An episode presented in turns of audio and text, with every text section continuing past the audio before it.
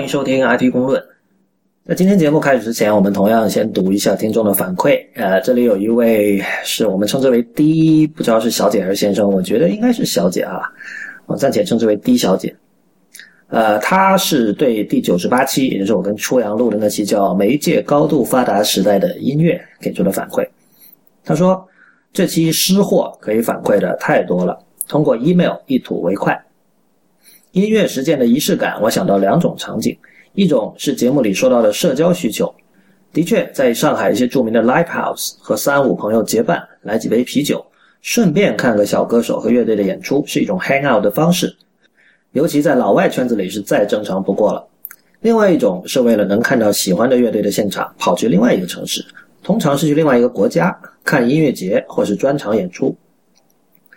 不知道这样的行为算不算李如一说的中二病，或者是某种脑残粉症状的表现？我自己就这么干过，身边也有很多这样的朋友。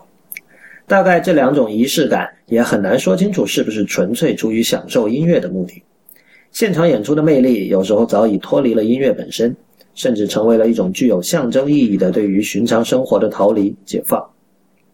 这两种场景的前提，确实都是离不开音乐更加 accessible 这一时代大背景的。对我自己来说，看到喜欢的乐队的现场，和仅仅通过听觉去感受音乐背后的思想，是完全不同的体验。也可以算是一种原先只限于听觉范畴的审美活动，在视觉领域的延伸。如果真的要担心音乐在个人生活中扮演的角色越来越不重要，或者说越来越不在乎音乐，那只能说这一天还远未到来。大概归根结底，这是要看听众是否有情怀，又或者是否足够 intelligent。在这方面，我是乐观主义者。借用第九十一期游戏那一集里讲到的，我还是相信音乐是可以使人变得更好，有更丰富的体验，对未来怀有更多期待。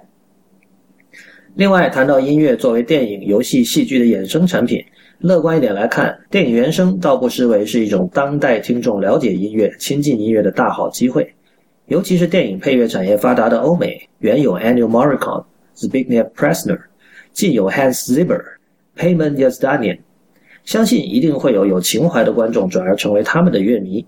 音乐也可以进而在他们的生活中扮演更重要的角色。谢谢这位听众的反馈。另外提醒一下各位听众，未知道和 IT 公论都没有授权蜻蜓 FM 这个播客平台播放我们的节目，所以呢，你在蜻蜓 FM 上听到的 IT 公论和未知道全部都是盗版。希望大家不要在蜻蜓 FM 上收听，也希望大家不要去支持这样一个以盗窃为生的平台。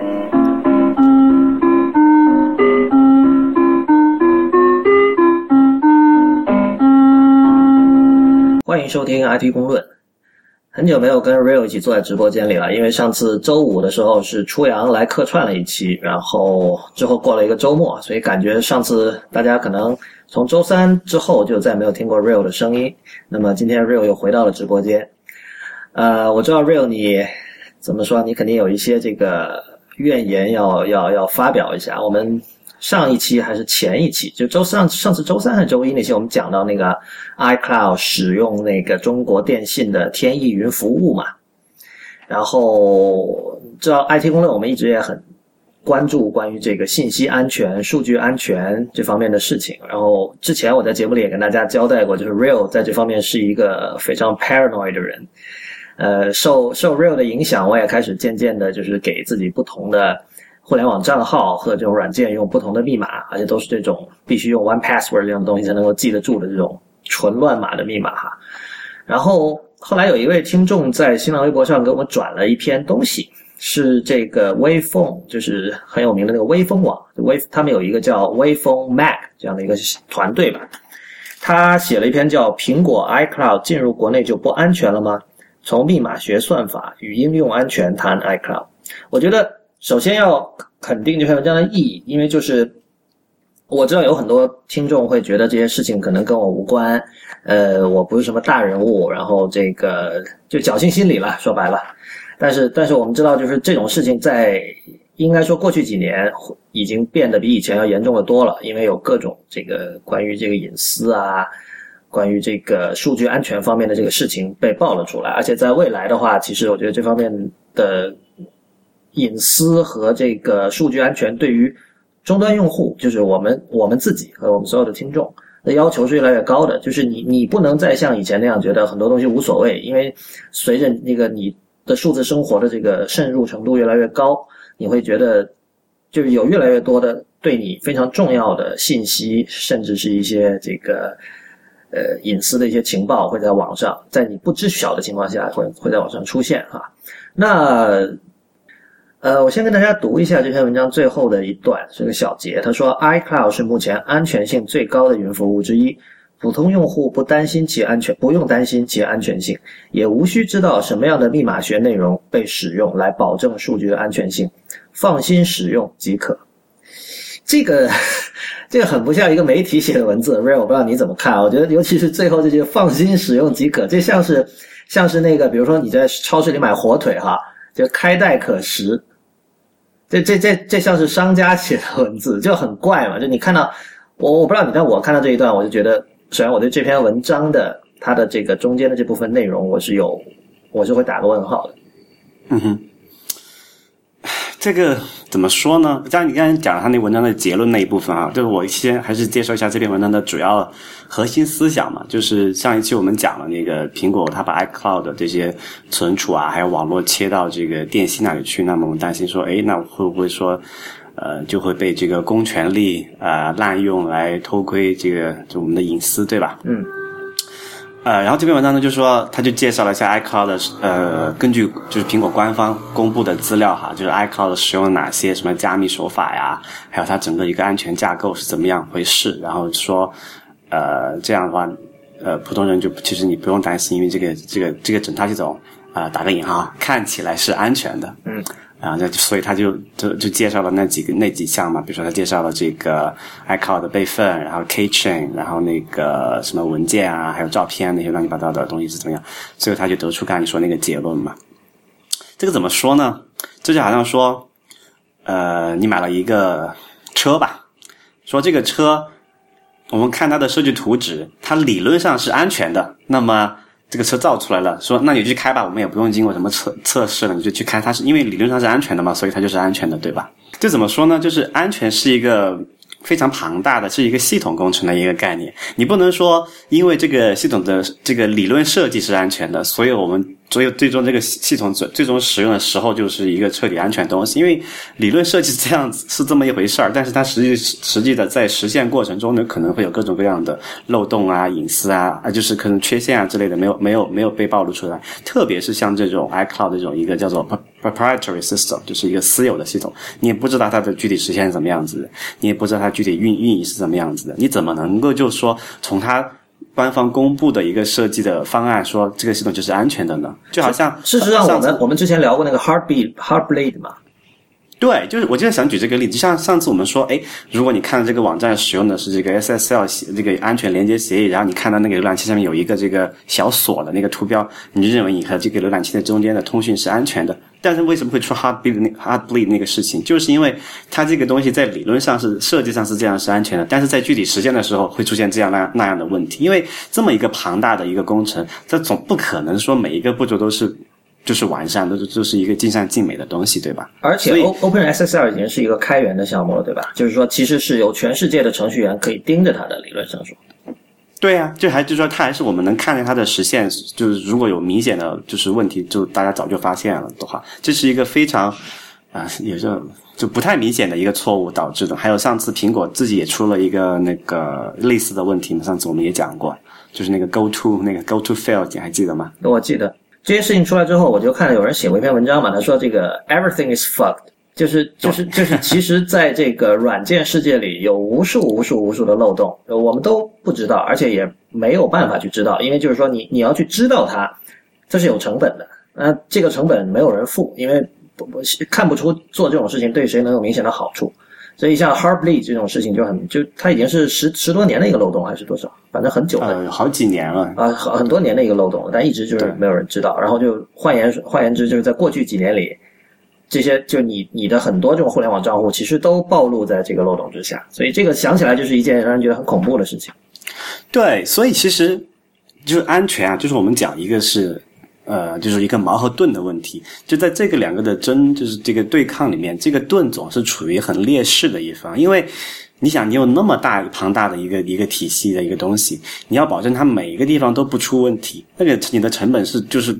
非常高昂的，如果你要真的要把做到万无一失的话，但是你作为攻击的那一方，你作为一个要要去找到这么一个漏洞的人，你是只要找到那么一个漏洞，你就可以就直接就攻破这个整个防卫体系，对吧？所以所以两的动机是 incentive 是完全不一样的，他们的这个这个这个动机是完全不一样，而且他们的那个成本就是叫做 cost benefit ratio 是完全完全不一样的。嗯，而且呃，回到就是这个苹果使用 iCloud 这个问题哈。就是我们在讲安全的时候，常常讲讲这么一句话，就是如果你不控制这个硬件的话，那你谈任何软件的安全都是空谈。嗯，这这句话什么意思呢？就是就我们讲通常一句话，就是说，如果你呃，就如果你真的像彻彻底底像我这样一个 parallel 这个这个这个一个非常是就是什么丧心病狂的安全呃关这个关注安全的一个人，那你觉得你这个硬件只要不是你自己所控制的？或者说，这个这个，就是哪怕你是一个受受你控制硬件，但是有一段时间它不在你的眼皮子底下，然后你再拿回来用，里面都可能会出现这样那样的问题。举个最简单的例子，那个早期那种，就也不是早期，就现在也是，哪怕你做这种商业或者是这种工业间谍也好哈，你去偷人家一个公司的一个商业机密，对吧？那最简单一个做法就是你直接跑去人家的那个什么，就是就对方公司的那个人的笔记本电脑上。把它拿来，你给它插一个什么 U 盘那种，就专门的这个，就带有攻击软件那东西，给它插上去之后，你可以就可以完全彻彻底底控制它的计算机。啊。但是这种事情你没有是没有办法防止的。这个当然是对于个人来讲，但是如果你在这个像苹果这种服务器的这种程度来讲，你在如果你不控制这个。就如果你的安全架构不做的非常完美，然后你又不控制硬件的话，是非常容易被找到一个一个小小的缺陷或者漏洞，从而使得你整个这个安全体系被被攻破掉的。对，我觉得从用户角度来说，对待安全问题的一个，因为我们知道大部分用户是没有，我我们承认吧，就是他一辈子也不可能有时间去搞清楚这件事情，所以我觉得这种情况下，一个比较明智的做法是，假设一切的这种软件硬件系统都是不安全的，我觉得应该从这个这个基点开始考虑。对，这样的话，这这个是这个是很好的一个出发点。对，这这就像你知道，他们说那个很多地方，像国外有的教那个开车的，那驾校会会教你说车是杀人武器嘛。嗯，就他他会让你开车的时候以这个为原点来进行思考。就是你当你知道你是在操纵一台这个如此巨大而且就非常重的一台杀人机器的时候，你驾驶的时候你的那个心态会完全不一样嘛，对吧？所以我觉得对待安全也是这样，你得假定所有东西是不安全的。这也是为什么我不太能够赞同像那个那个微风 Mac 那篇文章，他最后的结论就是，他给你的结论是说，你放心去用吧。这 这其实我觉得就是让他这篇文章本来的一个其实是很好的一个意义，把它给消解掉了。就他本来是想告诉大家，帮助大家弄清楚这个事情，然后让大家明白说这个事情究竟是安全还是不安全。但他最后的结结论其实意思是说没关系，就是但但我觉得这个其实是一个这是一个错误的结论。对，而且这种文章怎么讲？因为你看那个，就是他自己最后也承认嘛，他对这个密码学或者是 iCloud 安全的认识是有限的，就是这是完全是一个就是外行人来来写这种科普文，这种危害性是很大的。我觉得我们可以从常识来判断哈，因为因为你肯定不能要求每个人都去学去研究密码学，但是你想一下，不，这个我觉得这个没有问题，就是呃，也不是说要求每每要求每个人都知道密码学怎么样，但是说他作为就是他在这篇文章里面，他是解释了一些用很专业的词汇去解释这个就是平呃这个 iCloud 加密的一些方式啊，还有保持安全的一些手段，这个本身是没有问题的，问题是在说你不能从这个得出这么一个结论，这样的话会给一些这种就所谓的小白用户嘛，就是提供一个叫做叫做。False sense of security，嗯，叫做就这种怎么叫做什么？呃，一种错误的安全的幻象。对，就是你你干你让让你觉得，哎，小白说，你看见哎，这个人说这好好专业哦，看起来他说这个苹果是安全的，那我们就安全用吧。但其实并不是这样子的。对，还有就是说，我觉得如果从常识考虑，你想一下，有世界上有这么多这种安全专家、数据安全专家，他他薪水肯定不低的，然后他的全职工作就是来研究这些事情。那这个这个东西显然是一个很。是个大事儿嘛，它不是说是一个一句说呃，你可以放心用吧就可以去解决的事情。对对，所以呢，所以总总结来讲，整个这篇文章就叫做啊，叫做赵括嘛，叫做纸上谈兵，这个是跟实际上是差很远的。嗯。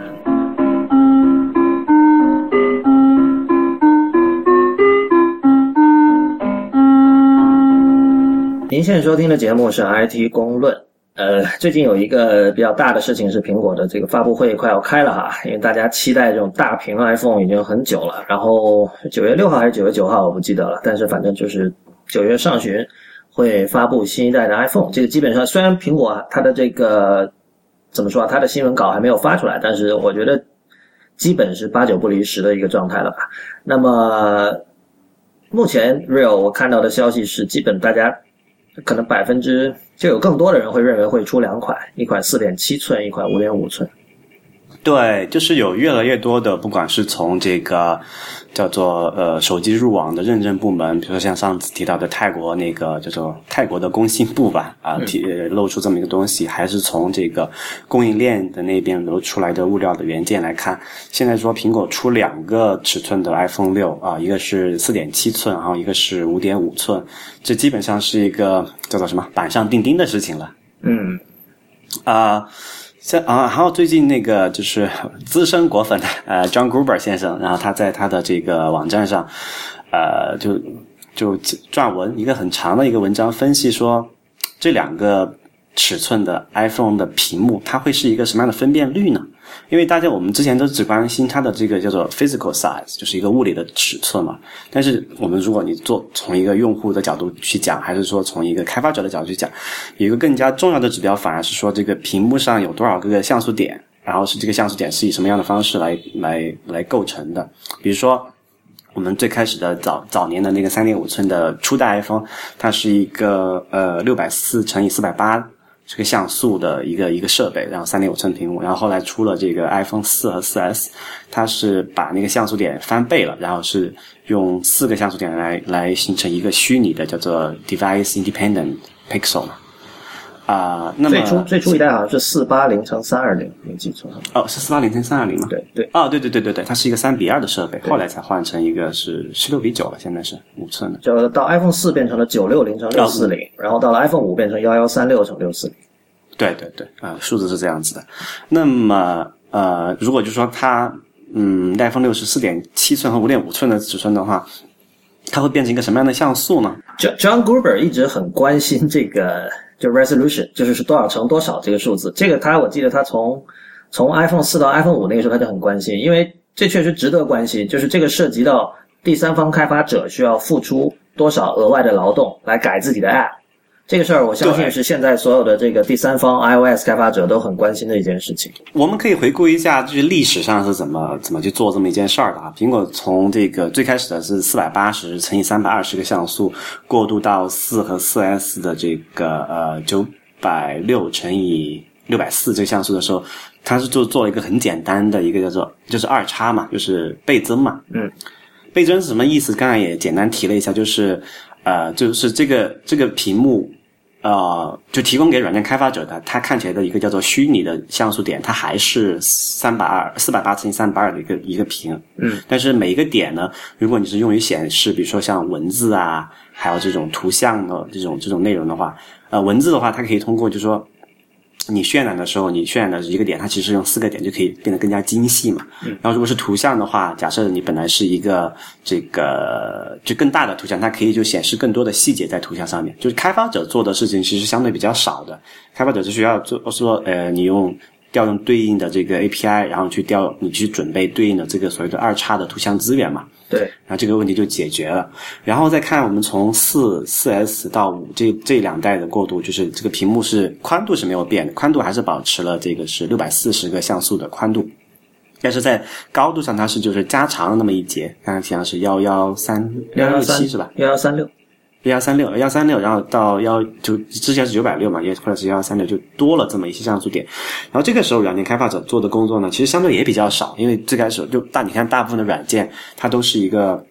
会有一个纵向，会有一个叫做就是宽度可以可变的一个区域。这那是内容区了，上下对，就是下面有这个 tab bar，上面有这个 navigation bar，但中间就是显示内容，然后你把内容区拉长一点就好了。对对，比如最最最简单的一个例子就是这个浏览器嘛。浏览器下面那个那个那个按钮那一栏是固定高度的，然后顶上那个就是地址栏它也是固定高度的，然后中间你这如果你多出来的尺寸，那你可以就简单的你显示这个网页的那个那个内容多一些嘛，就其实开发者做的事情相对也比较少，就改动比较少。那么如果这次他把屏幕放这么大的话，那势必这个就是横向也会加宽嘛。那这个时候的话，开发者要做的事情就要多得多了。对，啊、其中一个最主要的一个思想就是说，如果这个它的不是成倍的放大哈，就是不是按就是长宽不是按比例的放大的话，那么就存在这个一个叫做呃，就是会多一些像素点，但是又不足以说你能够直接简单的说用两倍的方法去显示，而且这样效果也不好，对吧？因为你的实际可用的面积并没有变大。你的图形会扭曲，然后同样你也不愿意看到像以前就两边留黑边嘛，就是当 iPhone 对 iPhone 五出来的时候，有一些第三方呃 App 就没有适配过的那些，对，就会上下有黑边。呃，不过这里也有一些，比如说像那个像 TabBots 这种，显然是很优秀的一个开发组合，但是他们的有大量那个像比如说像 ConvertBot，像这个，它就基本他们除了 TweetBot，他们除了这个旗舰产品 TweetBot 之外的所有其他 Bot，到目前到今天 仍然还是上下有黑边的。就是他们一直没有升级过适配嘛。他有升级过，但是我觉得他是这么想的，就是这个这投入的资源对他来说不太值得，因为显然 TweetBot 肯定是他们最赚钱的一个产品，然后。他们是因为做用了很多这种所谓 custom UI，对吧？对，这个这个确实是原因，就是他们要改的话，可能工作量会大很多。但是另一方面，就是所有这些 App 在上海有黑边的情况下，其实完全可以用。比如说，你想那个像像像那 Calbot 是什么？Calbot 就是一个计算器，然后那个像 Pastebot 和 ConvertBot，一个是单位转换器，一个是用来在那个 Mac 和 iOS 设备之间传小的这个图片和文字的一个一个东西。这些东西对，就是不好看，但是 OK 不至于不能用。然后估计现在也卖不出多少份了，因为这很老的软件了，所以他们觉得哦，那我们反正我们就两个人，我们资源还是全部投入到旗舰产品上，投入到最赚钱的产品上，这也无可厚非。我们还是先说一下 Gruber 给出的猜想哈，再次强调这是猜想。呃，他认为四点七寸的新 iPhone 的分辨率会是幺三三四乘以750。换言之，就是它的这个 PPI 是三百二十六，就是每每英寸每平方英寸有三百二十六颗像素，啊不对，每英寸不是每平方英寸，每英寸有三百二十六颗像素。然后这个是二 X 的，就是就是跟相当于从 iPhone 三 GS 到 iPhone 四一样那种，就是用四个像素点来呃诠释原来的一个一个 point 那样的位置。然后他认为五点五寸的新 iPhone 会是二二零八乘以幺二四二，换言之，这个时候它的 PPI 就达到了四百六十一，呃，那么它就成为一个三 X 的了，就是它是用等于说怎么说啊，用三乘以三，是九颗像素点来来代表以前的一个 point，是这样吧？对对，是，所以这个就如果他对五点五寸的猜想是正确的话，这是挺大一件事情的，对吧？就就有点为为什么你会觉得这个是很很重要的一个事情呢？呃，首先我觉得光看 PPI 没有意义，因为就是以前有一些旗舰的 Android 手机好像已经达到了这个这个数字，好像有五有五百的哈，对，好像有五百多的。但是我们就知道，就像那个数码相机，你不能光看它多少万像素嘛，嗯它那不是唯一的指标。但是在这里面还有一个问题，就是说，如果是三 X 的话，我我不认为呃三 X 和二 X 的区别，在大部分情况下眼睛可以有可以分辨得出。其实还是有的。对，但是我我很我很希望我错了哈，如果我错，就说明 会会有会有一种新的我们现在想象不到的一种一种效果。这种东西不看你是不看真机你是不知道的。但另一方面，我觉得它有一个很大的好处，它使这个平面上可显示的内容变多了呀。对，这个很重要啊、不过我们可能要先回顾一下，就是 Gruber 他怎么去得出这么两个数，就就这么两组数字的哈。真你真的要回顾吗？孙老实话，那篇文章如果其实其实解释起解释起来也很简单了，这个事情、啊，OK，就是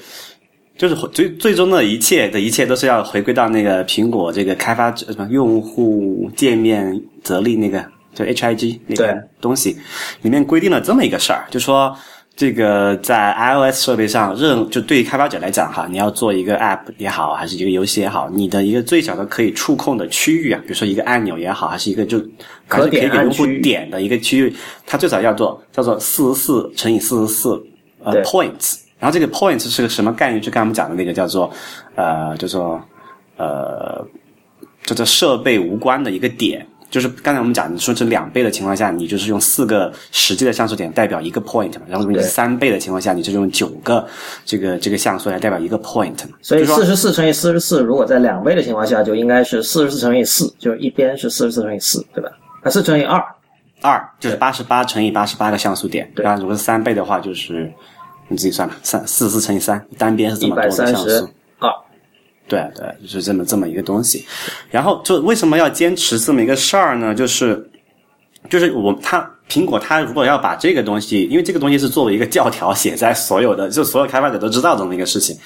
如果他不，他要如果把这个东西打破的话，比如说他出一个新设备，说那上面你因为比比如像素的这个问题，导致说你四十四个 point 要么太小，要么太大。嗯，那么开发者要做的事情那就很痛很痛苦了，因为要改变所有之前很多设计时候做的一些基本假设嘛，对吧？所以你的意思，或者说 Gruber Gruber 的意思是说要死守这个四十四乘以四十四 point 这个这个规则。对，就是这是一个就是定死的一个一个一个下限嘛，就是最少你不能，呃，这呃你可以略大于哈，你不能明显小于这个数，因为明显小就会导致这个触控的问题嘛。就是说，不管你这个屏幕分辨率做的再高，你要保证说，啊、不也不管你是用这个二两倍的还是三倍的方式去实现这个这个虚拟的像素哈，你要保证这四十四个呃虚拟像素乘以四十像素的的物理大小，就是在呃就是在一个就是我们用厘米来计算的话，它是一个相对固定的一个尺寸的。嗯，然后基于这个，他就做了一系列的这个计算啊。但是有兴趣的朋友，我们可以，你可以去看他那篇非常长的一个分析的文章啊，去去，他就算出，然后通过这个东西去得出这么一个结论嘛，就是大概是这么来的。说老实话，要不是要录音的话，那篇文章我真是没耐心看。事实上，就算因为要录音，我也我也只是我就扫了一下结论，我看哦，哇，五点五寸有这个三 x 二零八乘幺二四二，爽。呃，嗯但我觉得他他这种就是他作为一个一个 journalist，作为一个记者，他写这样就是用这种态度去对待这个问题，我觉得后来我事后想了一下，虽然我没耐心看哈，但我觉得这是唯一正确的一种态度，因为你这是猜想嘛，首先，那猜想人人都可以猜，那你如果只给一个结论，哪怕你的结论听上去很合理，但你如果不给出论证过程，其实你就没有意义啊，那你就发一个就是拍脑袋嘛，对对对。然后，然后你你要你要把论证的这个过程给出来，那确实应该尽量的详尽，对吧？对对，就他那个非非常非常详细的去假设各种可能，然后会出现各种问题，然后得出说，呃，这两个尺寸是应该在各方面都满足我们现就是我们知道的苹果会去追求的一些指标的嘛。但我觉得有有担心一个问题哈，就是特别是你刚才讲那个就是五寸的那个，它用三倍的情况，那个分辨率的屏幕驱动起来可能会很费电。电池变大了呀，不，电池是变大了，但是怎么说呢？就我们想象一个屏幕，就是一个液晶屏幕，它上面是有很多点的。它呃，就在给定工艺的情况下，它是它有一个这么一个事儿，就是同样的面积上，就比如假如同样是一个一一英寸平方的一个屏幕上，如果你的像素点越多，你是需要更亮的一个屏幕才能使得它透过的光是差不多的。哦，哎、为什么会这样呢？是因为就是你的像素点越多的话，等于是你每个像素点之间，它有它像素点之间并不是一个一个一个挨着的一个东西嘛，中间还是有一个所谓的这种呃连接的部位啊，就是每个像素间它是有一个区域是不发光的。那么，如果你的像素点越就同样的工制制造工艺的情况下，如果你像素点越多的话呢，那很明显就整个比例来看，你发光的区域是要变更变得更少的嘛。嗯，呃，就是什么意思？就是这就需要，然后我们你看那个，我们现在用那个 LCD 是背光的原理，它不是一个自发光的一个设备哈，就会导致说你需要一个更亮的背光才能够使使得透过这个 LCD 之后的那个亮度是一样强的。嗯，也就是说更费，就是你需要更费电的一个呃，就是点亮这个屏幕是需要更费电的，而且因为你的像素点更多了之后嘛，你要去你要那个 GPU 你要去驱动它，你要去做更多的运算。而且这种运算是不是一个线性增长的关系？它是一个平方增长的一个关系。就是说，你屏幕，呃，这个这个就是这个像素点增大一倍的时候，你是你是那个计算能力的，你是要需要增大四倍。但是 GPU 是不是现在其实相对还好？因为那个像 iPad Air 已经是二零四八乘一五三六的分辨率嘛，然后但是你想 iPad Air 电池多大呀、啊，对你现在我们现在回到电量的问题了。对，就所以就不就刚才讲的那个结论是正确的，就是呃，你你驱动一个更大的、更高分辨率的屏幕，你需要更耗消费消耗更多的电能的，就同样的这个技术条件情况下哈。那么现在就说五点五寸，它看但物理尺寸上也比我们现在用的这个四寸的手机要大，然后这样的话，你有更多的区域去放电池嘛。那么这两个就看说是一个呃增长的是怎么去保持一个平衡。对你如果愿意乐观一点想的话，你就会说哦，四点七寸屏幕能放得下，四点七寸 iPhone 能放得下的电池，恐怕还不足以使得它能够驱动二零二二二零八乘幺二四二的分辨率，同时能够保证保证一个相对好的续航力，对吧？然后五点五寸刚好超过了这个 threshold。超过这条界限，只能这么猜。所所以这里就是有一个担心嘛，就是我不知道他们，因为我我也不是这个具体的数字，苹果也肯定是保密的。就是说，啊，这个由于面积的就手机的大小的增长带来的这个电池电量的提高，呃，和这个叫什么，呃，和这个由于使用了更大的屏幕和更高的分辨率导致的电量的消耗的提高，他们两个这个增长的时候到这个点，是不是所谓的一个叫做一个甜点，一个 sweet sweet spot？但说老实话，我觉得 iPhone 苹果对于 iPhone 的电池续航力没有那么在乎，像它对于 MacBook Air 和 iPad 的这个续航力是非常非常要死守的。比如 i iPad 这么多代一直是十个小时，好像就是它哪怕这个当时从那个普通屏幕跳到了 Retina 屏幕，说大家觉得哦这下肯定续航力不行了。呃，iPad 三好像确实有点问题，所以你知道 iPad 三之后很快就。就被下一代叫这个叫什么叫 iPad 四吧还是什么？四对对对给取代了嘛？就 iPad 三是历史上最糟糕的一台，最短命的一代。对对对，刚好我现在主力 iPad 就是这个，就很麻烦，就它充电非常的慢，然后很容易没电。但是除此之外，基本上 iPad 保留保持了十小时的续航，Air 也是一样。但是 iPhone 我觉得更像是一个用来它用来苹果用来测试他们所有这个技术的最尖端的这么的一个一个东西，它要把最好的东西都用到这上面，然后续航。反正就是 iPhone 的续航一直也很差，反正大家都已经习惯了一天要充几次电，那 对吧？对，我觉得，但我觉得这是一个问题啊，这是一个痛点啊，对很多人来讲，就是我不知道，呃，我其实我还算不得一个所谓的这个重度用户，因为我基本上我还能够说 iPhone 就一天一充就够了，嗯，但是我知道很多人，就像我的朋友，他是就。一天一充肯定是不够的，就一天可能要三充。你经常要在外面跑，肯定就会有问题。对，你比如三 G 的话会比较费电，比起 WiFi。然后，但是我是觉得还有一点就是，其他手机也不见得续航力就很好，对吧？因为 Android。对，我觉得这个这个很就是怎么说，就很少有看到厂家在这个方面做文章的啊。就唯一看到有几家像这个。诶，是哪个做过一个什么背板就可以就小米吧，好像是它有一个加厚电池的后盖，可以可以装上去的。嗯，还是锤子我忘了，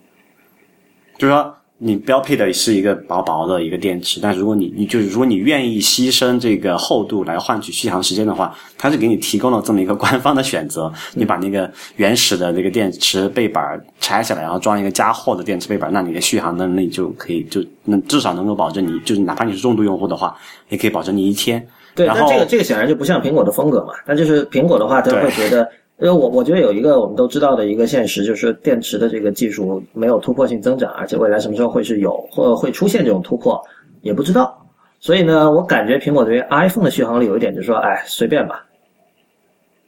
它还是 它肯定会保这这个说法，它还是有一个叫什么，就是有一个就是 average 的一个算法，就还是有一个指标的。我觉得，就是它，你看它从呃三到现在的五，马上到六的话，它还是基本上。呃，就是那个，它也有个什么续航时间的一个一个标准，我看它大部分还是没有太大变化的。对，说随便肯定是夸张的说法哈，但是我觉得对一般人来说，实际多少个小时那个数字并不一定那么重要。比如说，你说 iPad Air 十个小时，OK，那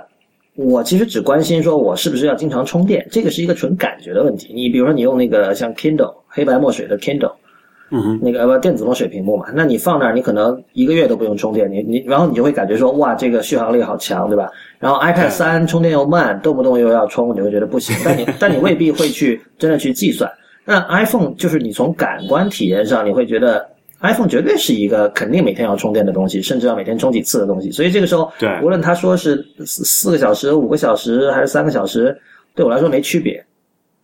我不知道是不是苹果也其实意识到了这一点。反正我觉得这件事情在就充电这件事情，在心理上给用户的体验其实是很不好的。你知道现在很多人有所谓的这个叫什么呃电量焦虑症啊，嗯，就是看到他那个就哪怕那个一天还没就是下午还没完呢，你那个就是夜生活精彩的时候还没开始，你的手机那个那个电量格现在就不不剩不到三分之一了，你就觉得哎呀好焦躁啊，又没有地方充电，你就对啊心理上其实是挺糟糕的一件事情。开不了地图软件导航，连夜生活那个地点都去不了。对对，而且那个就是五点五寸，它把那个就哪怕你就刚才讲那个电池供电，就是不电池变大，电量增多来解决它耗电的问题，其实还有一个副作用哈，就充电时间会变长。对，就我我当然我们这这里是假设，他说他还是用刚才上次我们讲过用的那个 USB 的那个就是五伏，然后是易安的那个充电器来充手机的哈。嗯但是你到这个尺寸的话，其实就很尴尬了，就有点介于那个叫做所谓的那个 phablet 那个那个尺寸了，就是电池容量很大，然后如果你用常规的这个易安五伏的方式去充的话，那显然来的很慢嘛。那么，是不是说，就可能它给这个五点五寸配的那个充电器会变成像这个 iPad 那种，而不是说现在像 iPhone 那种小小的呃一个一安充电器，而是像 iPad 那种两安的充电器呢？就是它会充得快一些嘛，嗯就电流更更强一些。，OK，但这样的话，很多人在那个公司就是用那个电脑的那个 USB 口充的话，就还是会很慢。就上次我们提到到提到过的这这个问题，那可能你还是得在公司再配备一个这个两岸的充电器才行。对。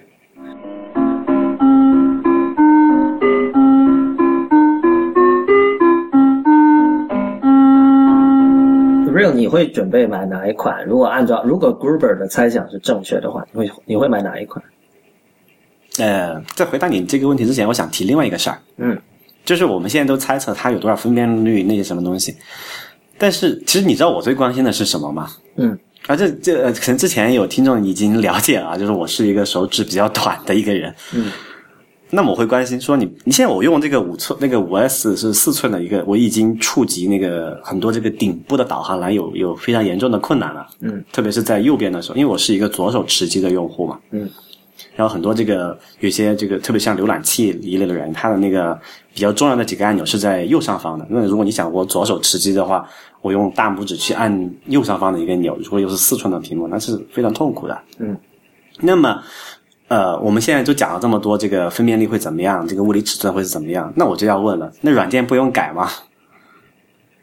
你的你指的是像类似像那个有些手机它会做那种什么下拉悬停啊，或者就是对这个啊，魅族吧，魅族有个那个什么小小取巧的一个功能，魅族和那个谁都有，魅族和锤锤子锤子都有类似的这种发明对。，但是但是起码我们到上次的这个 WDC 的时候，并没有看到苹果有官方的解决方案去解决这个问题。他们我觉得它不会不会改，而且你看现在 iOS 八基本已经稳定下来了，就啊这就是这个就是问题了呀！你你你发现没？就如果你如果我现在用四寸的都没有办法出，就它在如果不改交互也不改这个交 UI 的情况下，我现在用四寸都有这个问题。那你现在用到四点七寸，那我肯定是按不到右上角的钮的。然后五点五寸的话，我只能双手用了。那，这个有那么糟糕吗？双手用？有啊，比如说我有时候开车的，当然这个不太好啊、开车不要用手机不，搞？不合法，但是 刚才才有时候说杀人机器，现在想开车玩手机，还想单手用，这个太恶性了哈。啊不就就那不就不敢平时我我其实很少双手使用 iPhone。对，没有我，我就是说，我觉得是不是单手使用真的这么重要？我知道在有些情况下，比如说，OK，你躺在床上，然后你把手机举起来，然后你可能，哎，或者比如你在外边，你你你一只手牵着你老婆的手，然后你另一只手在玩手机，这个这个时候可能很重要，对吧？但是你对啊对啊，我我我这么多年下来，我觉得，当然我是一个我对什么打字速度啊那些还是比较有要求，所以我一一般来说我，手打嘛。对我双手用的时间还挺长的，就我没有那么那么那么在乎。打打字肯定是用双手，这个没有没有意义。但是我现在问就是说，单手就我大部分就是不输入的时候哈，还是单手操作。那很明显，四点七寸和五点五寸在现有的 iOS 八的这个 UI 和交互的情况下，对我来说是有很大的障碍的。不知道哎，这个真得试了才知道。因为其实我相信你也是，就是我们根本没有长时间的使用过四点七寸和五点五寸的任何手机，不管 iOS 呃，我我之前用过用过呃，就摸过一段时间那个叫什么 Nexus Five，它是一个啊，五寸的一个屏幕嘛。那你摸过摸过多久？我用了大概就是加起来有几个小时吧。那那那哪叫用过啊？我就至少但是真两个星期的是有问，。真的是有这个问题的，确确实我都没法没有办法单手用，没有办法单手用那个手机的。对，所以就是说你你需要多长时间习惯嘛？因为这些东西你不，这个没法习惯，那个是物理限制，你手指你没有办法延长。嗯，不就是说我我指的习惯是习惯更在更多的场合下用双手操作。啊，你说从就从单手转为双手操作这么一个事儿是？就其实哈，我我的手指不算特别短，也不算特别长啊，但现在用 iPhone 五这样的屏幕，有时候我要摁上面键都会不舒服的。我可以摁到，我把那个手机在手里的位置稍微转一下，我可以摁到，但是这不是一个很好的体验。这个时候有时候我宁愿我把我用上另一只手，就是这样。对对，所所以所以这里就回到之前啊、呃 很古老的乔布斯提到过一个一个事情，就是他双直说这个什么三点五寸是就是就是单手持机的一个黄金比例嘛。当时我们也很多期之前李楠也也也也吐槽过这件事情啊。嗯，那我对我这个用户来讲，那确实是存在一个障碍。还有一个事儿，呃，我不知道哈，就是你手机是放裤兜对吧？一般出门的时候，对你你你出门带包吗？我尽量带吧。尽量带。就反正我认识的很多男生是出门是不带包的。嗯。啊，或者你这么讲，就是起码在欧，就是啊、文艺青年就是不说了，就所谓的什么型男，我呃，这个这不是这种，就是这种也不叫型男，型男有时候也是带包的，就是呃，IT 宅男出门是很少带包的，我觉得。是吗？我觉得很多人背双肩包，里面装的笔记本电脑，哎，不不，那个是去上班，我就说只是出门，比如说逛个街什么，你背个双肩包，不觉得很奇怪吗？哈，你不用包，你不用装充电宝吗？不用装充电器吗？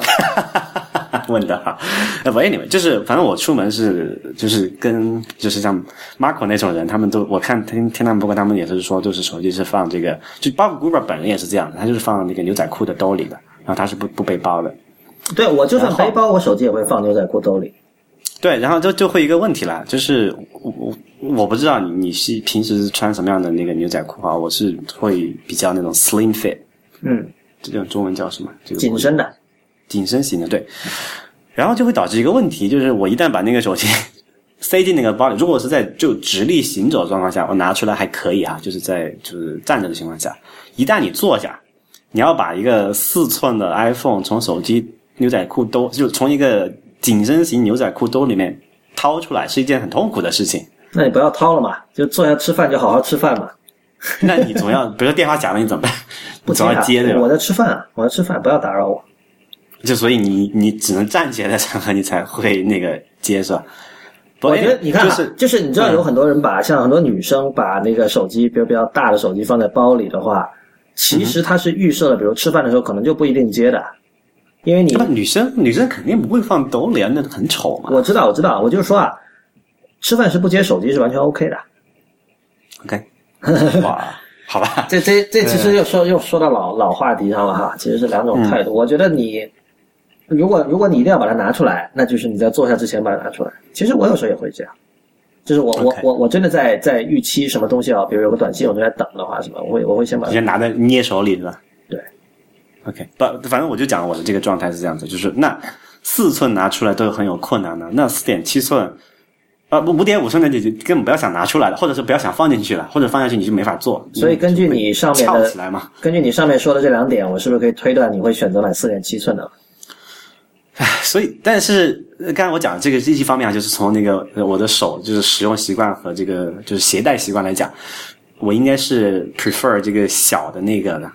但是我最近发现这么另外一个事儿，就是我之前把我之前旧的一个那个 iPad 就是三嘛，就跟你讲那个很大很笨重那个又经常充电的 iPad 出就是卖掉，二手卖掉了。嗯，我买了一个这个 mini 给我老婆用，我自己其实就有已经有很长一段时间没有碰过 iPad 了。嗯。但有时候又觉得上面看个文章啊，用这个四四四寸的这个五 S 看是还蛮辛苦的。嗯，就是一第一个字比较小，然后交互也如果有一些交互那个按钮的话，那个就所谓的 content area，就是展示内容那个区域的话，就更加捉襟见肘。之前在三点五寸的时候就已经有这个问题了，后来用了一段时间五 S，再去回去用那个四 S 的时候，感觉哇，这个屏幕这个可见区怎么这么小？嗯，啊，就我还是希望有一个稍微大一点的这个，呃，大一点的可以展示内容的这个区域的。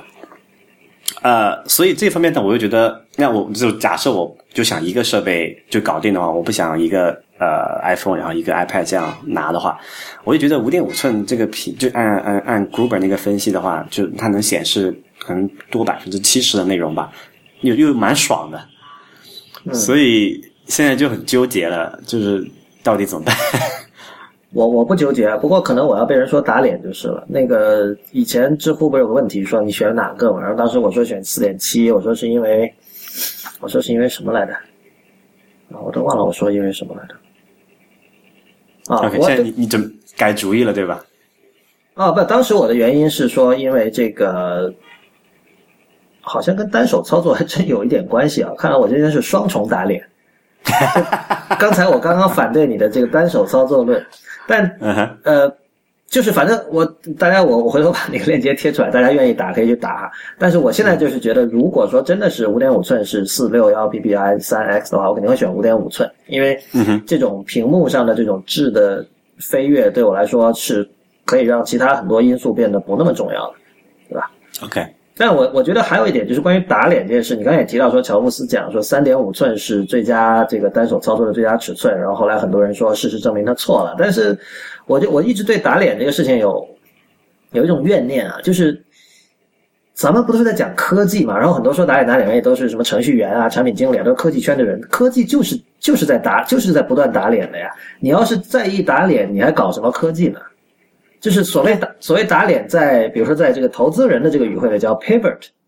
我我本来做一个产品，发现哎做不下去了，哎我转型，团原来团队很好，我团队转型做别的。比如可能很多人知道，当然 Path 好像现在也不太行了。那 Path 最初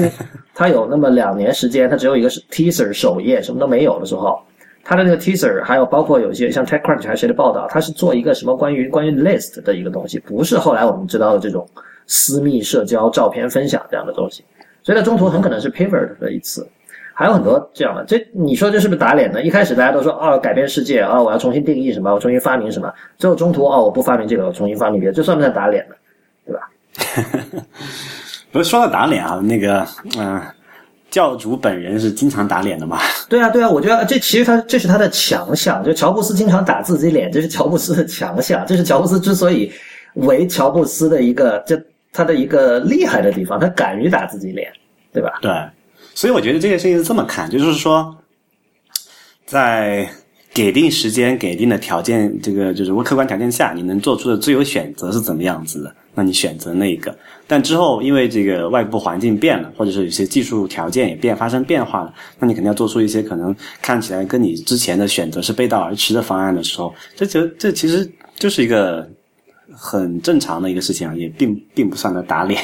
不是，就是说白了，其实我们都认同一点，我觉得这个没有人会不认同吧？这世界是变化的，然后固步自封是要不得的。那你说反打脸是不是固步自封呢？其实就是这样。就最近其实有另外一个我们经常提到的这个作家，有也有打自己脸，像 Ben Thompson。Ben Thompson 这点我也觉得我很佩服他一点，他经常打自己脸，而且他每次都是公开的打。他在文章开头就说：“我曾经在某一篇专栏里说什么什么什么什么啊，I was wrong。” 这这这样的开头，他经常写，所以他你知道他以前写过一篇，他认为这个 Apple TV 是应该做一个做成一个游戏机，就是未来的某一款，因为 Apple TV 一直半死不活的嘛，感觉做不起来，有点像阿斗那样的感觉。然后他觉得你是不是应该做成一个廉价游戏机，可能九十九美元，然后这样就可以造成这种 disruption。对吧？然后大家觉得，哎呀，我没有必要花三百美元去买这个 PS4 和 Xbox One 了。其实，其实 Xbox，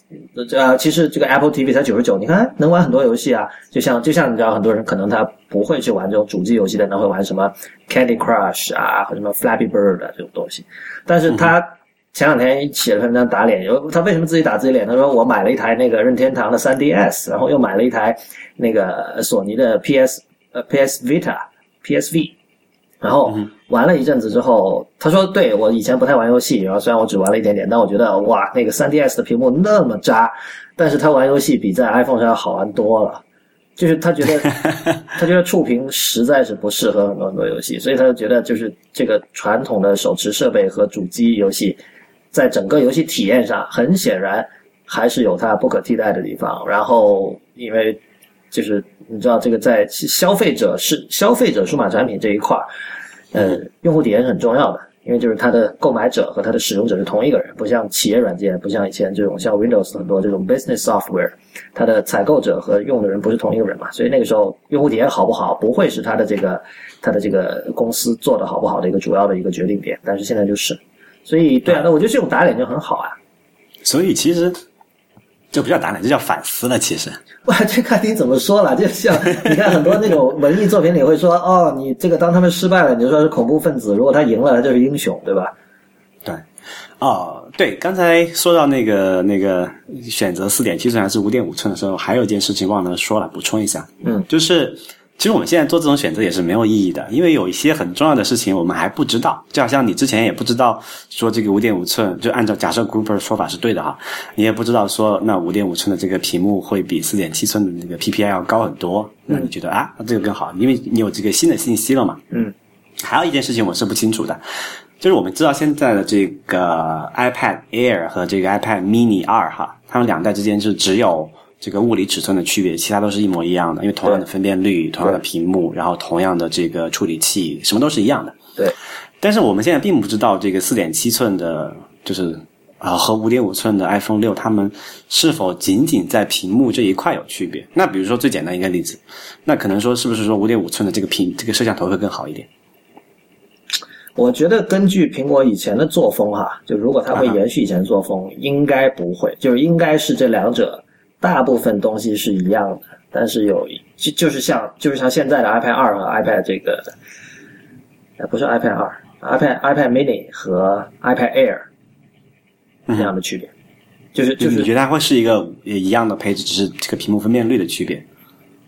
我觉得是。对，其实这还是不太对，因为那两个分辨率是一模一样的，就是 iPad Air 和那个 Retina iPad Mini 的分辨率。对对对，这这这个比喻不是完全完全完美的，但是就是说，我的意思是说，它不会像比如说从 iPhone 五和五 S 那样是两代产品啊，五 S 的这个镜头好很多，然后有很多功能，像什么慢镜头啊，什么一秒连拍三十张啊，什么指纹识别啊这些东西，iPhone 五根本用不到，因为这个你想，这如果真的它出两款不同尺寸的机器的话，这两两款是属于同代的嘛？嗯哼，它不像五和五 S 是两代，如果是同代的话，然后包按照包括按照它以前的这种做法，可能五 S 会变成一个呃低价版在卖，就像现在的四 S 那样吧。嗯哼，现在四 S 还是五，搞不清楚。哇，对吧？应应该不会了，比如说就五 C 嘛。五 C 啊，五 C 就是低价的肯定是塑料的。对，五 C 也是个疑问，或者哦，OK，所以你的意思是四点七和五点五寸两款出了以后，五 S 就终结了。对啊，就好像五现在已经终结了，他们不卖五，他卖这个五 C 嘛。对，但这样就差了两代了，因为五 C 的硬件是跟五是完全一样的，但是它是比五 S 差的。换言之，就是呃，当四点七可以降价呀。我知道降价，但是以前它的作风是把上一代的东西低价卖，而不是上两代的东西低价卖吧？那人他不就是说这个出五 C 的的初衷就是要解决这个问题嘛？因为这个五 S 真的是太好的一个设备了，就哪怕你。就是延迟，就是你低价一百块钱卖，它真的会影响你这个旗舰机型就六的销量的。你哎，这个这其实是个新话题吧？我们今天没有预计到的。那你觉得真的是这样吗？因为我觉得对大多大多数人来说，一个屏幕变大就是一个要明显的多的一个区别。你知道，很多人他虽然用在用着五 S，但他其实可能根本没用过那个指纹识别。配置是怎么说是一回事儿，我觉得是另外就是说，这个整个给你的工艺的做工上是怎么样子的？对，但是工艺做工，你知道这个这个是很多普通用户他。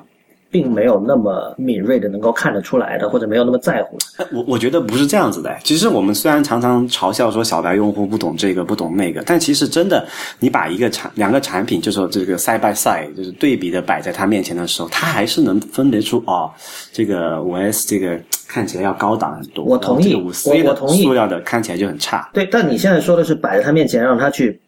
判断。但是当他要自己掏钱包买的时候，我觉得那种判断和你刚才说那种判断是有微妙的区别的。所以这里是一个是有就呃怎么讲，就是他们 marketing 的部门会去做做这个事情，就是你怎么去 pricing，就怎么去定价这种这种区别嘛。嗯。所以，所以这里就有一个很明显的问题，就假设它的五 S 还是在保留，然后真的像之前那样降价一百块钱销售，就是，呃，就我们先假设一下它六出来的这个这个所谓的 product lineup，就是产品线的排列怎么样子？那按理按理的假设就是说它会是哎，这个呃五 C 是一个就是按美国的标价就是零块钱，然后是呃五 S 是九十九，然后这个六是先两个型号先不说，就六假设是一代的话就是一九九这样子嘛。但我觉得不不会这样子，因为五 S 相比起来真的是一个非常好的一个设备。对，你觉得你觉得你觉得五 S 不够差，没有差到可以去去 justify 它的低价的这种程度。或者说你换个话角度讲，它是太好，它好的会影响它，它就如果还是刚才那个定价的方式的话，它会影响到六的销量。嗯，这这这个这是我们的分歧，我是不同意，我是觉得大家看到大的一定会觉得哦，肯定买大的。嗯，就一般人他对这些东西的判断是很受到周围的人以及媒体的影响的，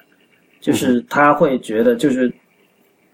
大家都说你你的屏幕那么小，你看我这个三星的多大，你看我这个。或者 HTC 的或不知道什么牌子的这个这个屏幕多爽，然后他这个会潜移默化对他有影响。然后当他看到有大的小的选的时候，如果说呃两者的这个这个价格他都可以承受的话，我觉得他会更倾向于大的。相反，从五到五 S 他倒会想，他觉得哇外观基本上一样，OK 你的那个 Home 键上多了一个一个一个环那，一般人看得到吗？然后啊指纹识别，指纹识别是什么？我不知道，好 好难。我我是这么看的。呃，那那我再问你一件事儿，就是因为现在这个六的话，如果两款机型的时候，它怎么去定这个价？